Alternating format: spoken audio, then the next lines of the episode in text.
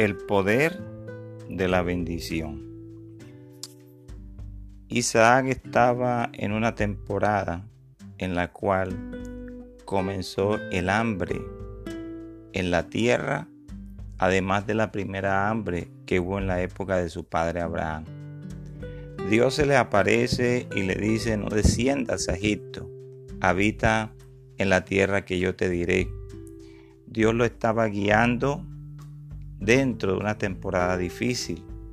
Es lo que necesitamos cada uno de los hijos de Dios, la dirección del Espíritu Santo para seguir el camino correcto en momentos difíciles o en momentos de paz. Dios mismo le estaba confirmando el juramento que le había hecho a Abraham su padre, porque le dice que multiplicaría su descendencia como las estrellas del cielo y daría a su descendencia todas estas tierras y todas las naciones de la tierra serían benditas en su simiente. Y le recuerda Dios a Isaac que Abraham había oído su voz y había guardado su precepto, sus mandamientos, sus estatutos y sus leyes. Por tanto, Dios le confirmaba en Isaac la promesa que había hecho. Por tanto, Isaac se queda en Gerar, obedeciendo a la voz de Dios. Y en esa tierra sucede lo mismo que le había sucedido a Abraham, que él había dicho que Rebeca era su hermana, pero era porque tenía temor en su corazón, aún sabiendo que Dios estaba con él y que le había confirmado el pacto, Isaac siente miedo. Y Abimelech le pregunta, ¿por qué has hecho esto? Por poco hubiera dormido alguno del pueblo con tu mujer y hubiera traído sobre nosotros el pecado. Abimelech le advierte a todo el pueblo que el que toque a ese hombre o a esa mujer de cierto moriría. Isaac quedándose en esa tierra siembra y en aquel año cosechó ciento por uno y Dios le bendice.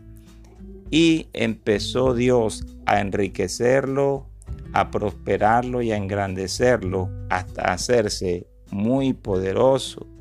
La palabra dice que tuvo hato de ovejas y hato de vacas y mucha labranza. Eso ocasionó que los filisteos le tuvieran envidia y empezaron a hacerle la guerra a Isaac. Pues Abimelech le dice que se vaya de ese lugar, que se aparte de ello, porque él se había, vuelto, vuelto más poderoso que todos ellos. Isaac se va al valle de Gerar y habita allí y empieza a abrir pozos para poder darle agua a su ganado y poder regar los cultivos que tenía. Pero dice la palabra que cuando los siervos de Isaac cavaron en el valle y hallaron allí un pozo de agua viva, los pastores de Gerar riñeron con los pastores de Isaac diciendo, el agua es nuestra. Por eso llamó el nombre del pozo Esec, porque habían altercado con él. Esa palabra Esec significa contención. Cuando la bendición del reino de los cielos empieza a manifestarse, va a causar un impacto en el reino de las tinieblas. De tal forma que el reino de las tinieblas se va a levantar en contención contra nosotros.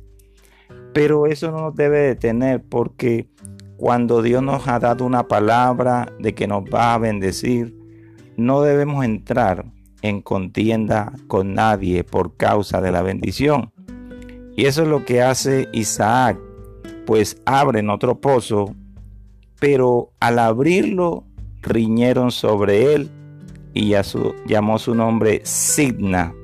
Y Sidna significa enemistad. Cuando nosotros empezamos a ser prosperados también, muchos van a querer estar en contra de nosotros. Pero de igual forma, todo el que quiera contender contra nosotros y tener enemistad, pues lo que debemos hacer es sencillamente avanzar en la vida cristiana, avanzar en la vida espiritual. Y dice la palabra que se apartó de allí. Él no contendió ni tampoco generó enemistad. La escritura dice que abrió otro pozo y no riñeron sobre él y llamó su nombre Rehobot. Y dijo, porque ahora Jehová nos ha prosperado y fructificaremos en la tierra. La palabra Rehobot significa lugares amplios y espaciosos. Quiere decir que Isaac estaba en un ensanchamiento en su vida espiritual, en su relación con Dios, y eso se estaba reflejando en su economía. Y una de las cosas que aprende Isaac de su padre Abraham es a hacer altares. Dios se le aparece aquella noche y le confirma nuevamente esa promesa diciendo yo soy el Dios de Abraham tu padre, no temas porque yo estoy contigo y te bendeciré y multiplicaré tu descendencia por amor de Abraham tu siervo. Isaac edifica un altar e invoca el nombre de Jehová y plantó allí su tienda y abrieron allí los siervos de Isaac un pozo. Y ese pozo representa que se llega a un momento en el cual podemos disfrutar la bendición de Dios sin ninguna oposición. Luego Abimelech viene a él a hacer las paces, pues en ese momento reconoce Abimelech y todo el pueblo que lo había echado, que se habían dado cuenta de que era más poderoso que ellos. Y luego hacen pacto con él, entendiendo ese pacto, entendiéndose como el medio por el cual se haría la paz entre el pueblo de Abimelech e Isaac. Y él le dice, no nos hagas mal como nosotros no te hemos tocado y como solamente te hemos hecho bien y te enviamos en paz, tú eres ahora bendito de Jehová. Llega un momento que aún se cumple la escritura cuando el Señor dice que aún a nuestros enemigos Dios los hará estar en paz con nosotros llega un momento en el cual empezamos a disfrutar la bendición de Dios sin ninguna oposición. Podemos resumir el mensaje en que en el caminar de Isaac estuvo una temporada difícil, pero Dios le bendice. Tuvo oposición, pero Dios le bendice. La oposición no va a detener la mano de Dios para bendecirnos.